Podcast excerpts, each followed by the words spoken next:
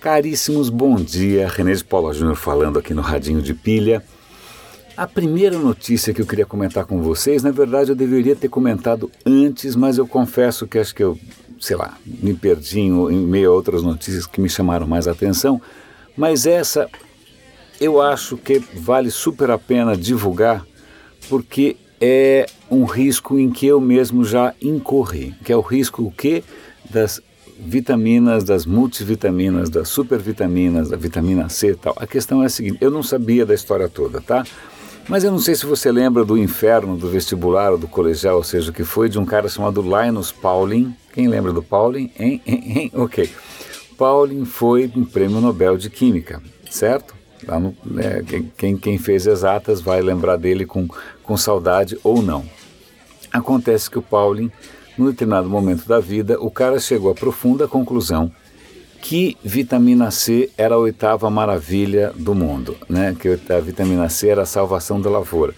Por quê? No metabolismo normal, né, as mitocôndrias, eu não fiz biológicas, portanto eu não sei entrar em detalhes, mas acontece que no metabolismo humano, né, é, à medida que você consome energia, você gera radicais livres. Esses radicais livres, em princípio, têm o poder de causar estrago nas, na, né, nas, nas, na, nas outras moléculas e isso poderia provocar problemas de saúde. Tá? Então, radicais livres são um problema, o corpo tenta lidar com isso da sua maneira.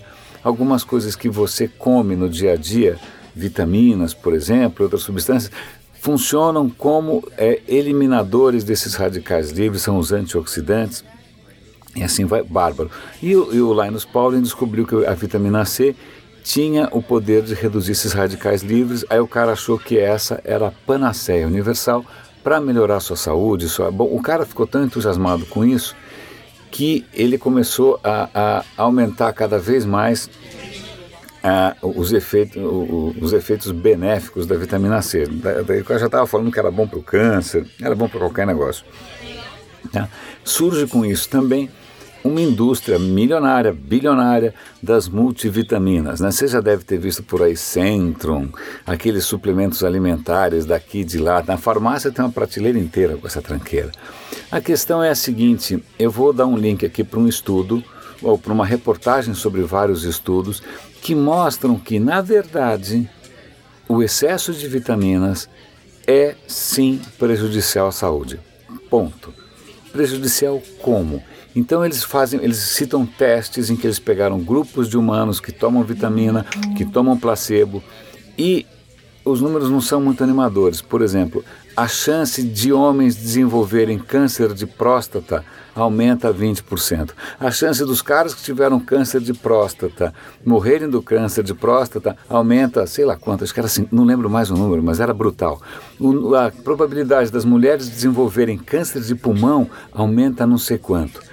Né? A mesma coisa não só para vitamina C, mas para vitamina A, para cara, essas coisas todas que, né, que na televisão aparecem aí como o segredo da sua saúde eterna, na verdade elas são uma faca de dois gumes.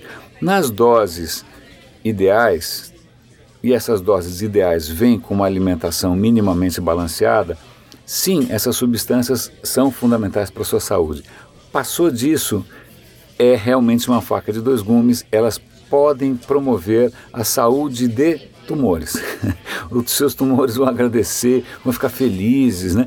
É pelo presentinho, é, é isso. Então, é, vale a pena, eu, eu, eu, eu fico feliz que, que eu, eu, parei, eu acho que algum tempo atrás eu já tinha ouvido algum sinal de, de, de, dessas pesquisas, eu já tinha parado de tomar qualquer tipo de, de suplemento. Por que, que, eu tomava suplementos? Porque na verdade eu não como carne vermelha. Então, como eu não como carne vermelha e também não como muita fruta, é um, é um hábito ruim meu esse, eu assumo. Então eu falo, bom, eu acho que eu preciso complementar, né? É, e aí dá ali tomar essas multivitaminas achando que eu ia virar o super-homem. Não, por sorte eu parei. O que eu ainda tomo, que aí eu estou reconsiderando se vale a pena continuar tomando, é vitamina C. Então, dá uma olhada lá, porque a, a aumentar as chances de câncer não é exatamente um risco que uh, todo mundo quer correr. Eu, então, fica aqui a dica. Aí, dois comentários é, rápidos. E curioso, curioso porque os dois estão ligados a, a, a luzes que piscam, né? Ah, não tem nada a ver uma coisa com a outra, aparentemente, mas a questão é a seguinte: um jornalista é, que era crítico ao Trump, um jornalista americano, ele sofreu um tipo de ataque no Twitter que é perverso, original, mas muito perverso, que é o seguinte: esse jornalista é epilético, ele sofre de um tipo de epilepsia que o cara, quando ele vê luzes piscando, flashes, flashes disparando, tal, o cara pode ter uma convulsão. Convulsão é muito ruim. O cara pode se machucar, o cara pode morrer, ele não tem o menor controle. Né? Tanto que se você assiste a BBC, é, toda vez que a BBC vai passar alguma reportagem em que os caras estão disparando flashes fotográficos, eles avisam, atenção, essa reportagem contém flashes fotográficos, porque na Inglaterra existe uma lei para proteger quem tem esse tipo de, de sensibilidade.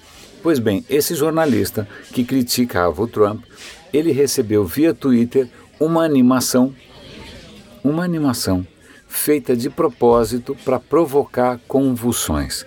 Uma animação que deve ter enchido a tela, uma animação que tinha luzes piscando na frequência certa e o cara capotou, certo? E o cara agora está tentando descobrir quem foi que mandou essa história. É, eu achei isso uma perversidade é, é, sem fim, né? E ainda mais que o Trump agora foi consagrado, foi finalmente consacrado como presidente dos Estados Unidos, é, é, é, é para ter convulsão mesmo. Bom, a segunda coisa que tem a ver aqui com, com luzes piscando é o seguinte. É, isso é para a turma que trabalha com user experience, com X, com inovação tal.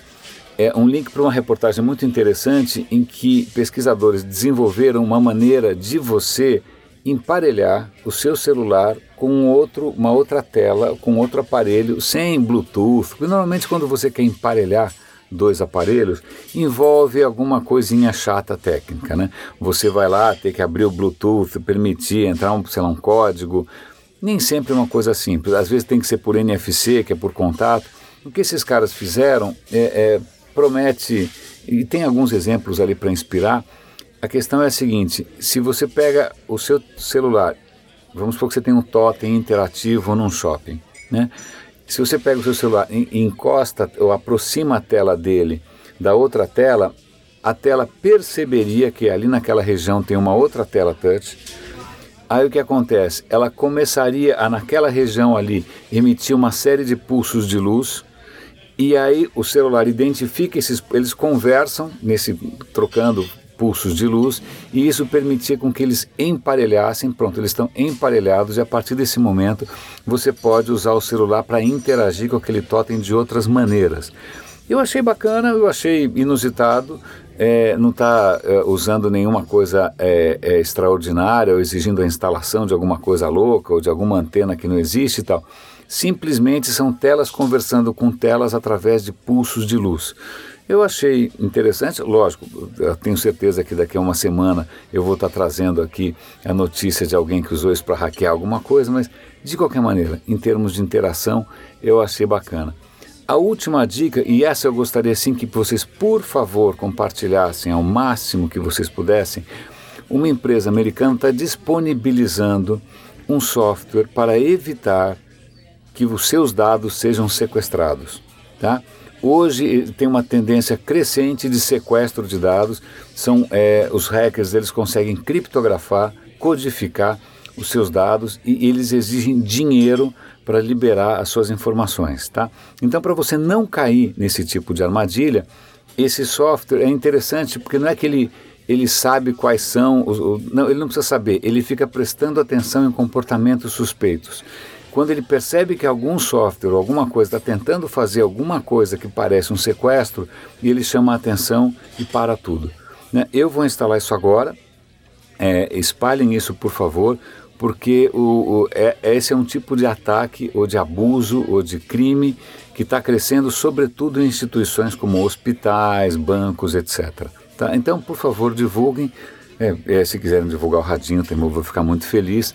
Né? Como vocês sabem, nós estamos aqui na ponta da cauda longa, né? falando com pouquíssimas pessoas. Ontem mesmo, um, um dos ouvintes é, fez uma, um, um adendo é, sobre a história do Galileu e a igreja, dizendo que o Galileu nunca foi condenado à fogueira. agradeço bastante. Aí eu lembrei que Jordano Bruno foi condenado à fogueira, mas é sempre bom a gente aprender e, e ser corrigido, porque às vezes aqui no calor da, do improviso, da emoção, eu posso ser inexato. Tá bom? Agradeço esse tipo de, de correção. Caríssimos, grande abraço. É, René de Paula Júnior falando aqui no Radinho de Pilha e até amanhã.